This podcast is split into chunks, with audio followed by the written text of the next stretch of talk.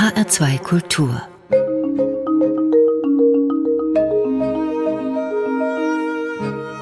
Doppelkopf Heute mit Mario Derra und mit Sylvia Schwab. Sie sind Künstler, Mario Derra. Und bei Ihnen, so habe ich den Eindruck, hängt alles mit allem zusammen. Also Ihre Wohnung und Ihr Atelier. Dann Ihr Lebensalltag, natürlich mit Ihren ganzen Kunstwerken. Ihre Reisen und Ihre Zeichnungen. Und Ihre gesamte Kunst hängt auch zusammen mit der Literatur. Am kommenden Sonntag feiern wir hier in Hessen wieder den Tag für die Literatur. Da gibt es um die 140 Ausstellungen. Und Sie haben eine große Ausstellung in Ihrem Atelier im alten Elektrizitätswerk in Gernsheim. Und da stellen Sie drei historische Persönlichkeiten aus. Wer ist das? Ja, das ist äh, Peter Schäffer, der um 1425 äh, geboren ist in Gernsheim, in der Stadt, in der ich auch lebe. Dann äh, Friedrich Lehne, der ist 1771 geboren, ebenfalls in Gernsheim. Beide haben später in Mainz gearbeitet. Und als dritte äh, Persönlichkeit stelle ich Georg Büchner vor, der weithin bekannt ist und Anfang vom 19. Jahrhundert in Gottelau, was bei uns ganz in der Nähe ist, gelebt hat. Wir fangen gleich mal an mit Peter Schöffer. Also ich weiß, Gernsheim heißt die Schöfferstadt, das steht hier an der Autobahn und ich glaube, das geht sogar auf Sie zurück. Ist das richtig? Ja, ich habe äh, schon früh ein Plakat gemacht, was das anregen sollte. Das war zum äh, 34. Fischerfest gewesen in Gernsheim und äh, später wurde die Idee aufgegriffen und beim Regierungspräsidium wurde das dann genehmigt, dass Gernsheim jetzt Schöfferstadt heißt. Ja, und Schöffer, Peter Schöffer war mir vorher kein Begriff. Wer war Peter Schöffer? Sie sagten eben schon, er hat äh, in Gernsheim geboren, in Mainz gelebt. Erzählen Sie uns ein wenig über ihn? Ja, Peter Schöffer hat ganz viel mit der Frühzeit des Buchdrucks zu tun. Peter Schöffer war etwa eine Generation jünger als Johannes Gutenberg und hatte nach seinem Studium in Paris die Gelegenheit, in diese Offizien von Gutenberg und Johannes Fußt einzutreten und dort an der ersten Bibel, die in Mainz gedruckt wurde, teilhaben zu können. Und dann sagten Sie, als zweiten stellen Sie aus in Ihrer Ausstellung Friedrich Lehne. Wer war Friedrich Lehne? Ja, Friedrich Lehne ist in Gernsheim geboren, kam früh nach Mainz und hat in Mainz ganz wesentlich mitgewirkt, ebenfalls in der Druckgeschichte. Und zwar ist Lehne den Beweis angetreten, dass nicht Jansson Koster, dem man schon 1823 ein Denkmal in Haarlem gesetzt hat, der Erfinder des Buchdruckes ist, sondern eben Johannes Gutenberg, wie wir es heute sicher wissen. Ja, heute geht man davon aus, es ist Gutenberg und das war also lange Zeit gar nicht so sicher. Nee, gerade so um, äh, um 1800 gab es parallel verschiedene Vorstellungen, wer der Erfinder der Buchdruckerkunst sein könnte. Man hielt in Mainz teilweise Peter Schöffer als Erfinder, in Haarlem Jansson Koster. Gutenberg war in, im Lauf der Geschichte in Mainz fast in Vergessenheit geraten und es gab noch äh, weitere Bewerber um diese Erfinderehre. Und was machen Sie jetzt mit diesen beiden, mit Peter Schöffer und Friedrich Lehne? Was können wir da sehen? Ja, also zu Peter Schöffer sehen wir einen äh, Holzschnittzyklus, Peter Schöffer und die Entfaltung der beweglichen Lettern. Ein Zyklus, wenn ich unterbrechen darf, den Sie ja, jetzt ja, äh, ja. Äh, Mario Derra geschaffen haben. Ja, über sieben Jahre habe ich an diesem Holzschnittzyklus äh, gearbeitet. Das sind 22 äh, Einzelblätter, alle farbig, mindestens in vier Farben. Das aufwendigste Blatt hat sogar elf Farben im Format 50 mal 70 Zentimeter. Und wir können diesen Holzschnittzyklus dann bei Ihnen in Ihrer Werkstatt, über die wir nachher ja noch viel länger sprechen, hängen sehen an der Wand. Dann zu Friedrich Lehne, was können wir da sehen oder von Friedrich Lehne? Ja, über hm, Friedrich Lehne gibt's auch über 20 äh, Gurschen, die ich gezeichnet habe nach der romantischen Seereise von Genua nach Neapel. Das ist der einzige Roman von Friedrich Lehne. Es ist ein Briefroman, ein autobiografischer Briefroman von einer Reise, die er schon 1797 äh, nach Neapel unternommen hat und dort sich seine Kenntnisse über die äh, römischen und griechischen Altertümer angeeignet hat. Sie sind ihm nachgereist und haben dann Gouachen gemalt, der Begriff ist ja richtig, Gouache, ja, das ist ja, ja eine, ja, eine, eine Pinseltechnik, ja, Gouachen gemalt und sozusagen diese Lebens- oder nicht Lebensreise, diese Reise, die Friedrich Lehne damals gemacht hat, auch jetzt in Bildern festgehalten. Ja, ja, genau. Oder genau, illustriert. Genau, ich habe es illustriert und das ist eine interessante Serie, die ist aufgespalten. Einmal habe ich mich in die Welt von Friedrich Lehne äh, versucht zu versetzen und habe also die Nachreise von Friedrich Lehne in der Zeit von Friedrich Lehne, also 1797 gemalt. Und die zweite Serie habe ich so gemalt, wie ich das Italien jetzt heute erlebt habe. Mhm, also ist natürlich ein ganz gravierender Unterschied, ja, ja, ja diese ja. Empfindung von heute gegen die äh, Vorstellung von Friedrich Lehne. Es war auch in einem ganz anderen Zeitrhythmus zu leisten, wo ich also elf Tage gebraucht habe, um fast 4000 Kilometer mit dem Auto zurückzulegen, war äh, Lehne fast ein Dreivierteljahr unterwegs. Ja, ja. Und jetzt ist der dritte im Bunde, Georg Büchner, Sie sagten, wir kennen ihn, der große Dramatiker, der ganz jung gestorben ist, der in Straßburg Medizin studiert hat, der in Deutschland verfolgt wurde aus politischen Gründen. Was stellen Sie jetzt zu Büchner aus? Ja, zu Büchner gibt's ähm, verschiedene Arbeiten. Bei uns in der Nähe ist ein äh, kleines Theater und da gibt's eine Inszenierung von Christian Suhr zu dem Lustspiel Leos und Lena. Dazu habe ich äh, einmal Fotografien, die ich zeigen werde, auch Lithografien und auch Radierungen. Also, damit ich es nochmal richtig verstehe, es gibt von Peter Schöffer einen Zyklus, den Sie geschaffen haben, aber nicht nur zu Peter Schöffer, sondern zur Entstehung des Buchdrucks oder des Drucks ja. mit beweglichen ja. Lektaren, ganz ja. allgemein. Dann gibt es zu Lene diese Gouachen, die sie zu seinem Reisebericht oder seinem Reiseroman gemalt haben. Und dann gibt es Büchner, ich glaube auch Porträts von Büchner, haben Sie auch gemacht? Ja, es ist auch ein, ein Porträt dabei von, äh, von Büchner, von Lene gibt es ein lithografisches Porträt und von Schiffer auch. Also den Besucher erwartet in Ihrer Ausstellung, Mario Derra, ja, so eine Mischung aus Museum, Galerie, dann natürlich auch noch, was immer dort steht bei Ihnen, die alten Druckmaschinen, über die wir später noch sprechen werden. Was kann der Besucher noch entdecken? Ja, eigentlich sehr viel. Also wer kommt, sollte Zeit mitbringen. Die Ausstellung wird auch länger laufen. Die wird nicht nur am Tag der Literatur sein, sondern auch bis teilweise bis zum Jahresende laufen. Also man braucht viel Zeit. Die Ausstellung über Schöffer, Lehne und Büchner ist eine Sonderausstellung, die noch bis zum 11. Juni läuft, während darüber hinaus wird eine Ausstellung gezeigt über den Geonaturpark Bergstraße Odenwald in dem regionale Motive gezeigt werden, die mit dem Geonaturpark zu tun haben. Der beschäftigt sich mit, mit Landschaft, Natur, Erdgeschichte und Kultur. Ich selbst bin auch Geopark vor Ort Begleiter und kann auch Gruppen in dem Gebiet in unserem Ried führen. Es gibt ja in Ihrem Werk, Maria Derra, schon ganz viele Berührungspunkte zwischen Kunst und Literatur. Sie haben zum Beispiel die Siegfried-Sage illustriert mit großen Plastiken sind das, glaube ich. Ne? Ja, Holzschnitte, Glasmalerei. Ja. Da ist ein großes Werk dabei äh, in der Breite von etwa acht Meter aus ja. äh, sechs Einzeltafeln. Dann haben Sie zum Beispiel, wie wir eben drüber sprachen, Friedrich Lehnes Reisetagebuch illustriert. Sie haben Büchner, Sie haben Schöffer porträtiert. Also immer diese Verbindung zwischen Literatur und Kunst. Was ist es denn, was Sie so reizt an oder Sie als Künstler so reizt am Schreiben, an der Schrift, an, an dem Drucken auch?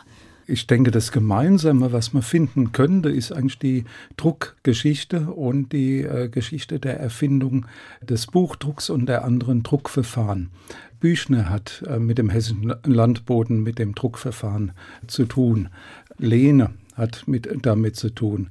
Genauso wie Peter Schöffer, der eigentlich in dem Mittelpunkt der Erfindung des Buchdruckes mit beweglichen Lettern stand. Also es ist die Faszination des Künstlers, der vor allem die Druckgrafik liebt. Ja, ja. Ja, ja.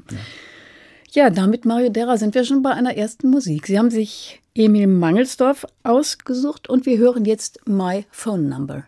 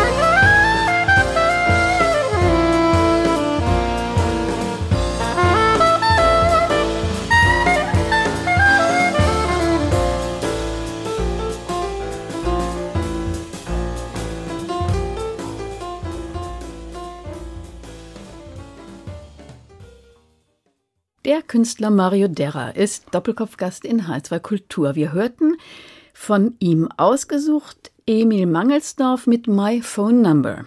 Mein Name ist Sylvia Schwab. Mario Derra, Sie leben in Gernsheim im hessischen Ried und Sie sind Ihrer Heimat sehr verbunden. Sie haben dort ein altes Elektrizitätswerk gekauft. Das stammt aus der Jahrhundertwende, 19. bis 20. Jahrhundert. Um ja, es ist 1905. 1905 äh, gebaut. Ja. ja. Das ist ein ganz hoher, heller Bau mit riesigen Rundbogenfenstern. Maschinenhalle und Wohnhaus sind ineinander oder aneinander gebaut.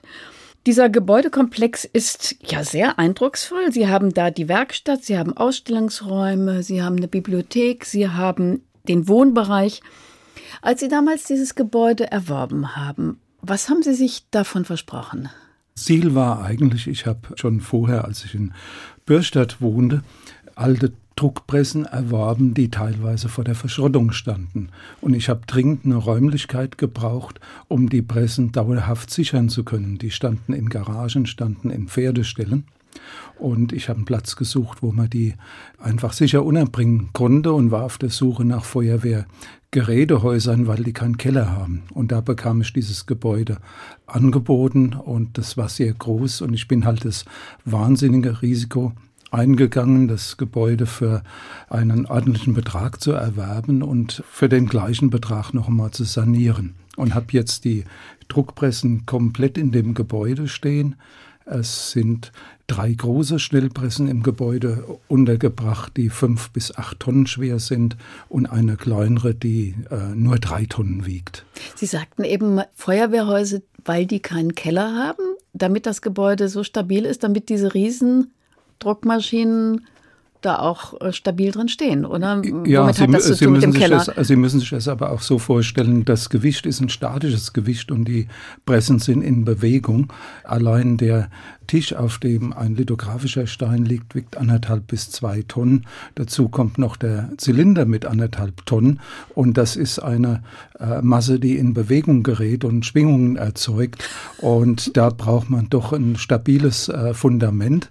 Und wir haben also auch in das Gebäude noch eine Wanne aus Anhydrit-Estrich gegossen, die schwimmend ist und keine Berührung zum Mauerwerk hat, damit es dauerhaft keine Schäden am Gebäude gibt. Da sieht man, wie Kunst nicht nur schwierig, sondern auch schwer sein kann. Wenn man da reinkommt, da ist es dem Besucher erstmal gar nicht ganz klar, wo er jetzt eigentlich hinkommt. Ist das ein Museum? Ist das ein Atelier? Ist das eine Galerie? Als ich da reinkam, entdeckte ich sofort Gläser mit Steinen und mit Muscheln, Rahmen, Passepartouts, Kisten und Kästen mit Lappen und Werkzeug, mit Geräten, Töpfe mit Farben, Körbe mit Material, dann alte Nähmaschinen, dann die großen Druckmaschinen. Also es riecht bei Ihnen auch richtig nach, wie in einer Werkhalle, nach Holz, nach Öl, nach Metall. Was sind Sie eigentlich? Sind Sie ein Handwerker? Sind Sie ein Künstler? Sind Sie ein Sammler? Ein Arbeiter? Ja. Wie verstehen Sie sich? Ja, das, das frage ich mich manchmal auch. Das ist ähm, eine Arbeit, die über viele verschiedene Disziplinen geht und eigentlich auch nur so stattfinden kann, weil diese, zum Beispiel diese Pressen hätte ich niemals reparieren können, wenn da nicht eine handwerkliche Basis da wäre, also für die Umsetzung meiner Kunst brauche ich diese Pressen und diese Umsetzung ist eine handwerkliche Arbeit. Hat für mich allerdings den Vorteil, dass ich meine Lithografien genauso gestalten kann, wie ich das will, weil ich nämlich auch Herr der handwerklichen Prozesse bin und bin dann auf keiner Werkstatt angewiesen, wo ich mich danach richten muss, was man dort kann oder mir vorschlägt. Also für Sie hat Kunst auch ganz viel zu tun oder Ihre Kunst, das, was Sie machen, und das sind ja vor allem Druckgrafiken, das hat ganz viel auch etwas mit Handwerk und praktischer Arbeit zu tun und weniger mit fein ziselierten äh, Malereien zum Beispiel.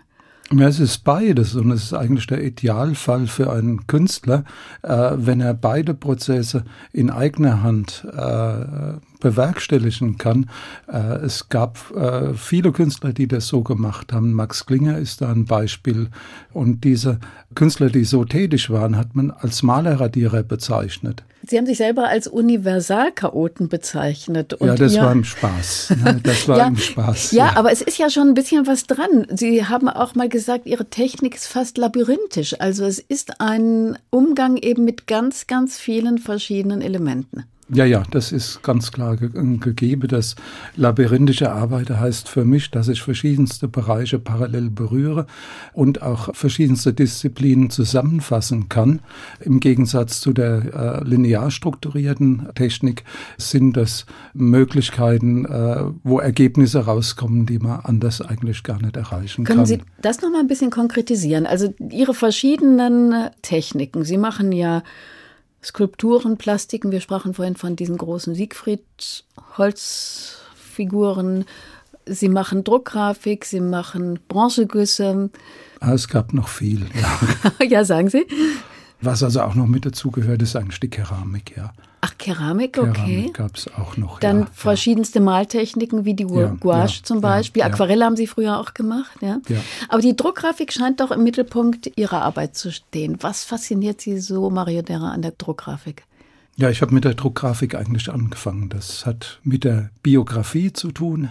Was macht das aus? Warum gefällt Ihnen diese Druckgrafiktechnik so besonders gut? Weil es unendlich viele äh, Möglichkeiten gibt der Kombination von verschiedenen äh, Farben. Ich kann also mit der Druckgrafik Dinge erreichen, die in andere Verfahren gar nicht gehen oder schlechter gehen.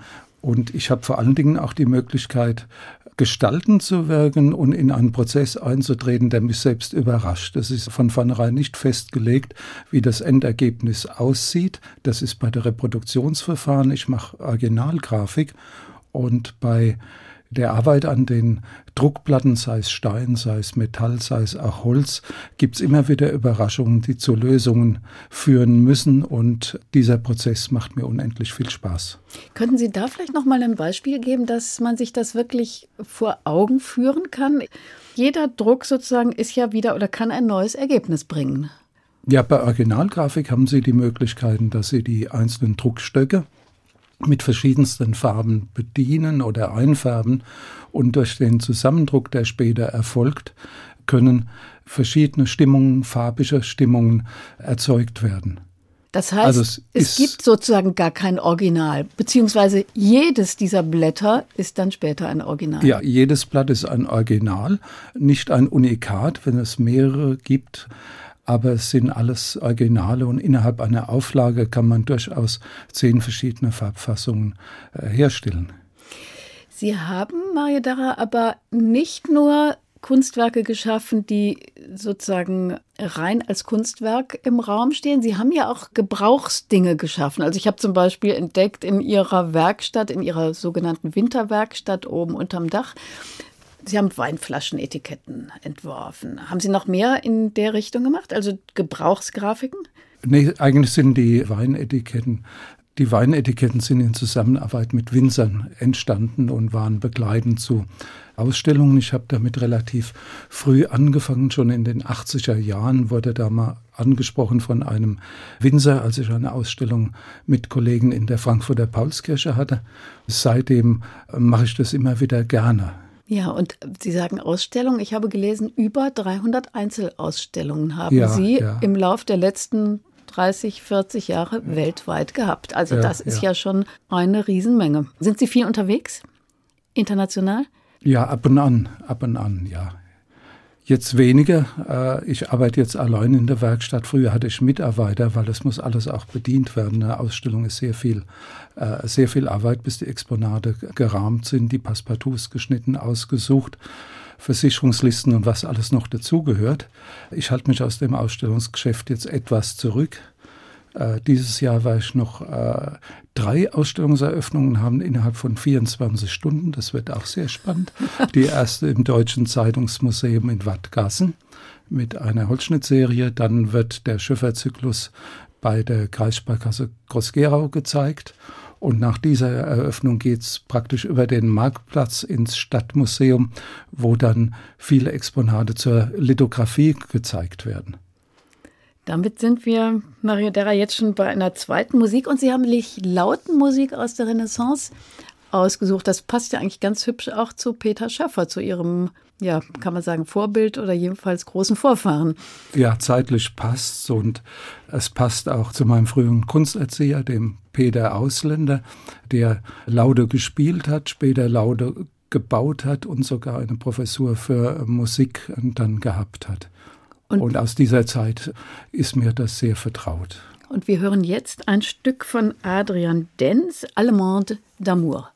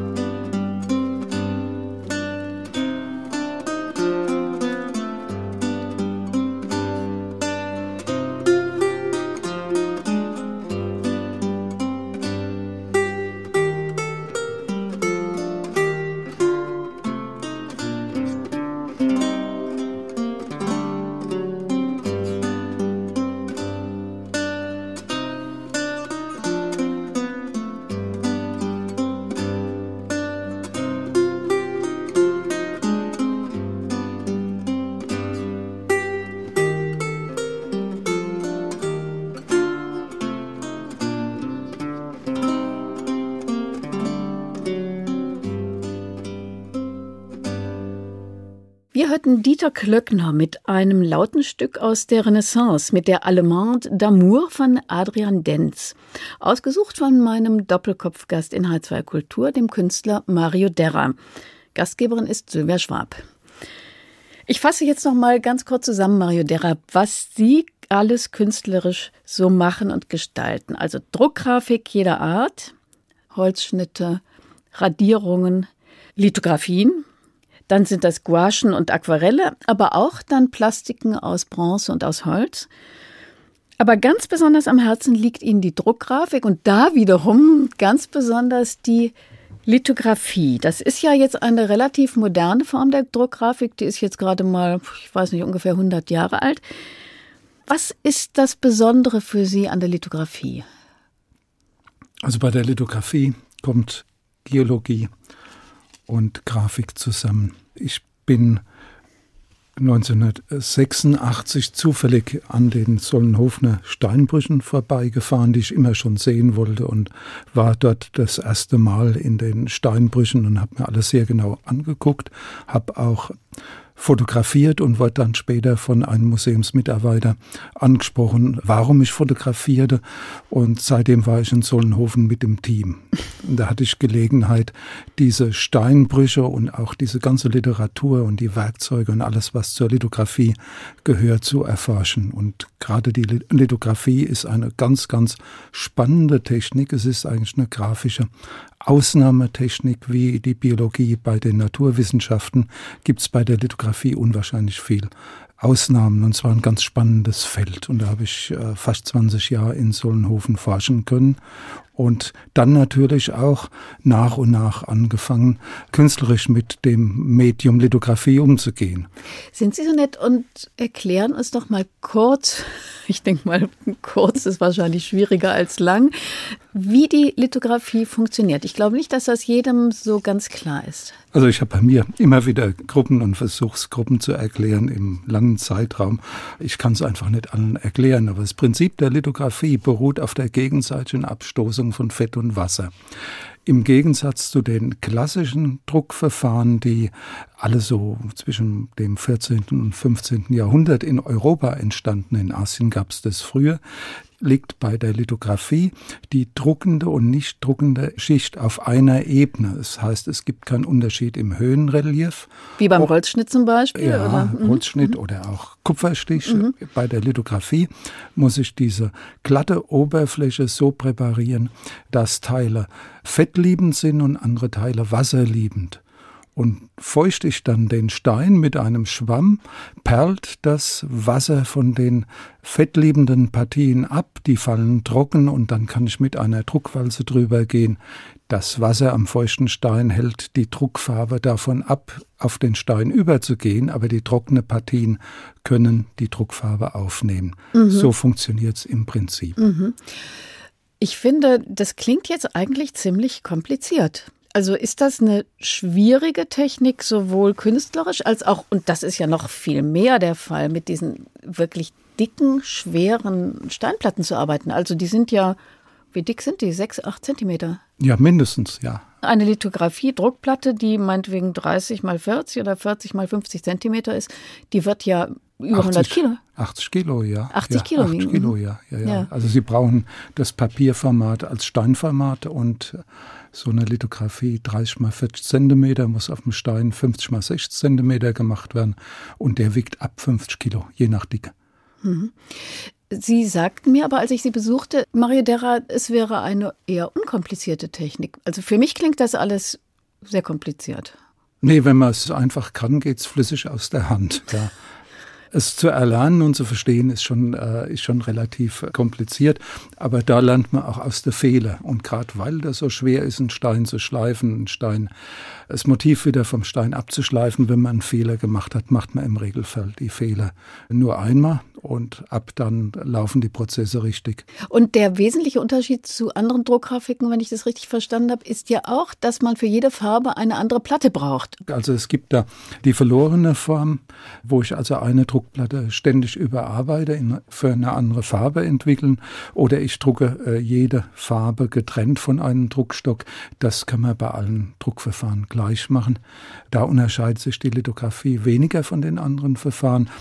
Der große Unterschied ist, dass die Lithografie eigentlich alle Möglichkeiten in sich trägt, die man sich überhaupt vorstellen kann. Man kann vom Lithostein so drucken wie mit dem Holzschnitt, man kann vom Lithostein so drucken wie von der Tiefdruckgrafik oder auch lithografisch eher zeichnerisch und kann diese Verfahren auch alle kombinieren. Mhm. Das klingt nach großer Vielfalt, also nach ja, sehr ja, viel kreativem Potenzial. Diese Fülle und mhm. Reichtum, mhm. der, der da vorhanden ist, mit dem sich schöpferisch unendlich viel machen lässt. Und auf der anderen Seite dann diese riesigen, schweren Steine, die dann in riesigen, schweren Regalen lagern und ja einfach auch eine große Wucht haben und eine ja. große Ausstrahlung haben, eher von, von Steinhandwerk als von Kunst. Ja, ja, man kann da nicht beides gleichzeitig machen. Wenn man, wenn ich also mit den Steinen umgehe, kann ich anschließend nicht fein zeichnen. Das braucht dann wieder eins, zwei Tage, bis die Finger wieder entspannt sind fürs Zeichnen. Also beides gleichzeitig geht nicht. Ne? Die Feinmotorik land, äh, Die Feinmotorik äh, ver, äh, verliert. Das kann dann durchaus passieren, wenn ich was aufschreiben muss, dass ich auch mal so einen Kugelschreiber gerade auseinanderbreche. Ja. Sie haben Mario Derra 2002 in dem Steinbruch, von dem Sie eben erzählt haben, in Sollenhofen, die größte Lithografie der Welt geschaffen, mit einer Länge von über elf Metern. Damit sind Sie auch übrigens ins Guinness-Buch der Rekorde gekommen. Wie kamen Sie denn auf diese Idee? Also das hat eine ganz, ganz kuriose Geschichte. Das äh, ist ein Kunstwerk, was ja eigentlich gar nicht geplant war. Wir hatten, ich glaube, es war 1999 oder 2000 war die Sonnenfinsternis über Europa. Das war im August und der Kernschatten lag direkt über Sollenhofen, dort wo diese Lagerstätten des lithografischen Plattenkalkes sind. Und ich wollte das halt im Kernschatten erleben, war dort in äh, Sollenhofen, saß neben dem Bürgermeister und wir haben, es hat sich dann also auch entwickelt, langsam hat sich der Mond dann vor die Sonne geschoben und es wurde, äh, das Licht hat so in eine blaue Farbe umgeschlagen und der Bürgermeister und ich, wir hatten auch äh, eins oder zwei Helle getrunken und kamen dann in einen ähnlichen Zustand und ich habe aus Spaß einfach den Vorschlag gemacht, ich schleife den Steinbruch vor uns und mache dort die größte Lithografie der Welt. Und Bürgermeister Nürnberger hat mir die Hand gereicht und hat gesagt, schlug ein. So. Und ich habe eingeschlagen, war in der Pflicht und dann haben wir das halt umgesetzt. Jetzt ganz praktisch. Sie haben gesagt, ich schleife den Steinbruch. Ich ja, sehe jetzt vor ja. mir eine Steinbruchwand und Sie haben diese Lithografie an die Wand gearbeitet oder wie, wie ging nee, das praktisch? Man muss, man muss sich das so vorstellen, die, der lithografische Plattenkalk lagert horizontal in Schichten, die unterschiedlich dick sind. Und wir haben eine, ähm, am Siebenbuchenplatz in dem Steinbruch eine geeignete Schicht gefunden, die auch diese Feinkörnigkeit für die Lithografie vorhält. Und dann war natürlich noch einiges zu entwickeln. Man hat ja überhaupt noch kein Motiv gehabt. Ja, es war ja nur eine Idee, die aus der Bierlaune heraus geboren wurde. Und wir standen dann alle in der Pflicht und haben uns auch Mühe gegeben, mit einem Team von 50 Personen das dann zu realisieren. Äh, in einem Zeitraum von zweieinhalb Jahren etwa ist Nein. das dann mhm. passiert. Ja, ja, die Vorbereitung war sehr intensiv. Die Kernarbeitszeit lief dann über 14 Tage. Und im Prinzip haben Harry Lasch und Heiner Hertrich im Kernteam den Steinbruch dann geschliffen. Es waren mehrere Teams. Es war ein Team aus Gernsheim. Das hat die Druckpresse gebaut, weil wir mussten dafür auch eine Druckpresse konstruieren, die ganz ungewöhnlich war. Die hat das Druckwerk an der Basis gehabt und das Gewicht oben drüber und war fahrbar. Und die stand dort im Steinbruch? Die, die haben wir dann dorthin gebracht mhm. in den Steinbruch. Das stadische Team hat den Steinbruch geschliffen und dann kam ich dorthin zum Lithografieren. Und ich habe mir ein biblisches Thema ausgewählt, Massentourismus an den zwölf Aposteln. Die zwölf Aposteln, das ist ein Schwamm-Mikrobenriff, das dort bei Esslingen wieder zutage gekommen ist. Ein Mikrobenriff? Ein Schwamm-Mikrobenriff. Also der Kalkstein ist wieder ans Licht gekommen, äh, schaut dort aus der Wiese raus, während man äh, in den Steinbrüchen die Schichten erst ergraben muss. Und was ist jetzt das Biblische an diesem Thema? Der, der, der Name zwölf Apostel. Ach so, okay. Ja, ja. Mhm. Und Massentourismus war natürlich auch wieder eine Überhöhung. Aber wir haben eins geschafft in Solnhofen mit dieser Aktion, ist dann die Zahl der Besucher auf etwa 35.000 äh, Besucher im Jahr in dem nach dem Museumsgründer Bürgermeister Müller genannten Museum gestiegen. Wie viele Abzüge gibt es von diesem? Es gibt insgesamt Kunstwerk? zwölf. Ja. Ja. Und die sind verkauft? Ja, wir haben jetzt zwei in, in Solnhofen. Einmal bei der Solnhofener Bodenplattenindustrie, einmal im Museum. Beim Privatsammler ist eins in. Sie haben selber sicher auch eins, oder? Ja, ja, ich habe auch eins und eins ist jetzt beim Museum in Groß-Gerau. Das wird ab Oktober gezeigt. Wir hören noch einmal Musik, Mario Derham. Und das ist jetzt Avo Pert de Profundis.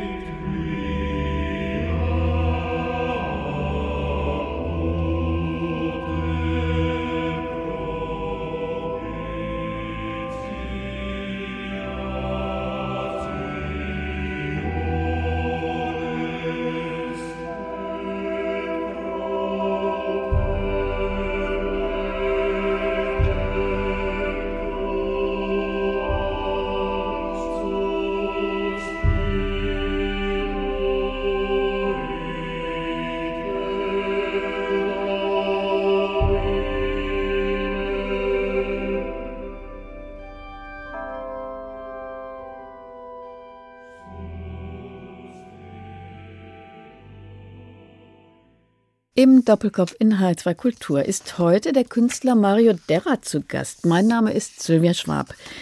Wir hörten De Profundis von Arvo Pärt, gesungen vom Estonian Philharmonic Chamber Choir. Mario Derra, 2016 haben Sie den Kulturpreis Ihres Landkreises Groß-Gerau erhalten, als, und jetzt zitiere ich, Chronist der Region. Inwiefern sind Sie denn ein Chronist der Region? Ja, ich denke, weil ich bemüht bin, Ereignisse aus der äh, Region bildhaft äh, festzuhalten. Und was ist das zum Beispiel? Was haben Sie da festgehalten? Denn es gab ja dann auch eine Ausstellung dazu. Ja, ja, es gab eine Ausstellung mit äh, Grafingen aus 40 Jahren. Und dazu gab es auch noch etwas Bronze und andere Arbeiten gab es auch noch dazu zu sehen. Also es waren vorwiegend Radierungen aus 40 Jahren, in denen ich festgehalten habe, wie sich die Region bei uns auch verändert. Also zum Beispiel bei Lorsch diese Umwälzung, die sich durch den Straßenbau ergeben hat, die Situation, die unglaublich störend war. Und jetzt hat sich äh, daraus ein Platz entwickelt, wo unwahrscheinlich viel Besucher hinströmen, äh, weil das Kloster inzwischen UNESCO-Welterbe geworden ist. Sie machen Führungen auch in Ihrem Geo-Naturpark. Also Sie scheinen mir, Maria Dara, sehr mit Ihrer Heimat und auch gerade mit dem Boden, mit der Geologie, mit der Geografie verbunden zu sein. Ja, das stimmt. Das stimmt, ja. Woher kommt das? Aus der Kindheit? Gab es das bei Ihren Eltern auch schon? Nee, das muss ich irgendwie eher über den äh, Onkel Georg Kissel entwickelt haben, der Vorsitzender vom Vogelschutzbund war und mich immer mitgenommen hat in, äh, in Wald und zur Vogelbeobachtung. Ich denke, das kommt eher aus dieser Ecke. Und so über den Vogel habe ich mich für den Archeopteryx interessiert und Sollenhofen war ja, weil es dort dann diese Fossilfunde gibt, eben den Archeopteryx auch und zahlreiche andere Funde aus dem Sollenhofen Atoll, wo der Stein jetzt 152 Milliarden, Millionen Jahre lagert. Da hat es eigentlich in Sollenhofen angefangen mit dem Interesse für die Geologie. Und wo hat es oder wann und wie mit der Kunst angefangen? Ja, die Kunst schon im Schulalter und dort wurde ich durch den Kunsterzieher Peter Ausländer besonders gefördert, der das irgendwie auch erkannte. Und gleichzeitig hat mich mein Großvater wieder zu Georg Drageser mitgenommen, der Schweizer Degen war. Schweizer Degen ist ein Drucker, der auch gleichzeitig Setzer ist, also auch wieder so ein Doppelberuf. Und dadurch kam ich zur, das erste Mal zum Buchdruck also als Jugendlicher dann? Das war als Kind schon. Mhm. Das, da muss ich so um die 13 gewesen sein. Ja, ja, ja. Ja, ja und wie ging es dann weiter? Wie wird aus dem Kind, das sich für Buchdruck interessiert, dann ein Künstler? Da ist vieles passiert bis zum, bis zum 18. Lebensjahr eigentlich. Ich hatte schon sehr früh hatte ich vielfältige Kontakte zur Kunst. Also ich weiß, dass ich durch den Kollege von meinem Kunsterzieher, dem Günter Hack, äh, seine Schwester war Galeristin in Düsseldorf.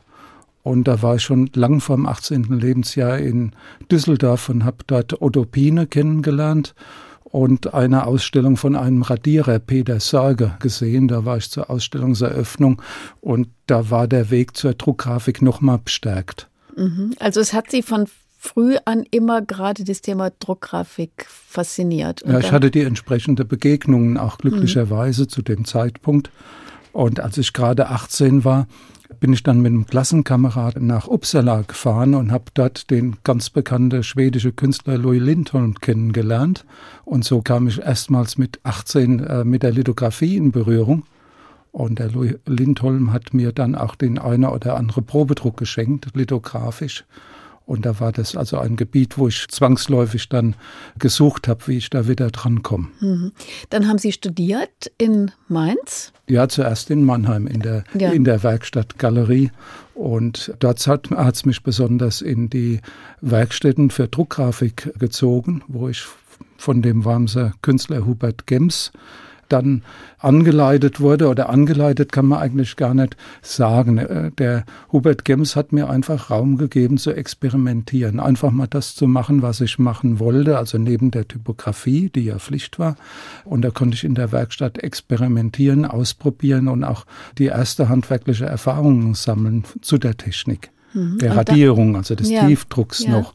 Und Hermann Stösser war für die Typografie-Werkstatt zuständig. Mit ihm war ich dann auch oft unterwegs und habe so äh, das erste über den Buchdruck so durch ihn erfahren. Also das Gestalterische, sag ich mal. Das Technische hatte ich ja schon von dem Herrn Dragesser. Man sagt von großen Musikern, zum Welterfolg gehöre 98 Prozent Arbeit und 2 Prozent Genie. Oder wie man es auch ausdrücken kann, 98 Prozent Transpiration und 2 Prozent Inspiration. Ist das beim Künstler genauso Ja, oder bei Ihnen, Mario Derra? Ich kann es nur bestätigen. Es ist viel, viel Arbeit äh, drumherum um den kreativen Prozess. Und dann gehört natürlich dazu auch noch, dass man diese Dinge verkaufen kann. Ja. Also nicht jeder Künstler ist auch ein guter Verkäufer seiner Kunst. Was ist denn das Schönste für Sie als Künstler? Das Schönste ist der unheimliche Reichtum in der Gestaltung und die Möglichkeit, äh, eigentlich überall hinzugehen, wo man will, mit, äh, mit dem Motiv. Sie meinen jetzt vom Thema her alles machen zu können oder auch sich sozusagen frei in der Welt bewegen zu können, um dieses Motiv entweder zu sehen oder auch zu verkaufen? Ich meine, gestalterischen Motiv umzusetzen, da gibt es eine unendliche Fülle von Möglichkeiten und das ist das Tolle. Und wenn die handwerkliche Möglichkeiten nebenan sind und ich kann das auch umsetzen, das ist das Tolle an diesem Beruf. Also wenn Sie Ihre Ideen, Ihre kreativen, schöpferischen Ideen auch dann selber hinterher noch durch die Presse Ja, ja. nicht jagen, das geht, das geht ja ein sehr langsamer Prozess, also auch noch selber sozusagen dann herstellen können.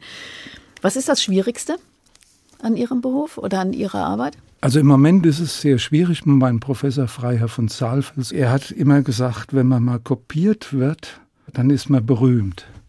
Er hat aber nicht dazu gesagt, wie viel Schwierigkeiten es gibt. Also ich bin jetzt in Gernsheim wirklich in einer Situation, wo sich viele dann von meiner Tätigkeit inspirieren lassen und sich da anlehnen und da wieder auf den Markt gehen. Also das Finanzielle fällt im Moment schwer. Also Sie werden nachgeahmt, Ja, imitiert. Ja, ja, ja, ja. Ja, das heißt, Sie laufen Gefahr, zum Klassiker zu werden. Das wird passieren, ja. Ja, man stiehlt Ihnen Ihre Ideen. Ja, man stiehlt die Ideen ne, und versucht auch einen Teil der, durch so eine Art Mimikry wird man das jetzt in der Biologie bezeichnen, man stiehlt auch einen Teil von der Identität. Deshalb bin ich relativ froh, dass ich also nicht unbedingt jetzt nur Gernsheim zuzuordnen bin, sondern eine ganz große Region abdecke und auch viele Leute von weiter außerhalb kommen. Ihr Arbeitspensum, Mario Derra, ist ja ganz enorm. Sind Sie ein Workaholic? So könnte man es bezeichnen, ja. Und was hält Sie so fit im Körper und im Kopf?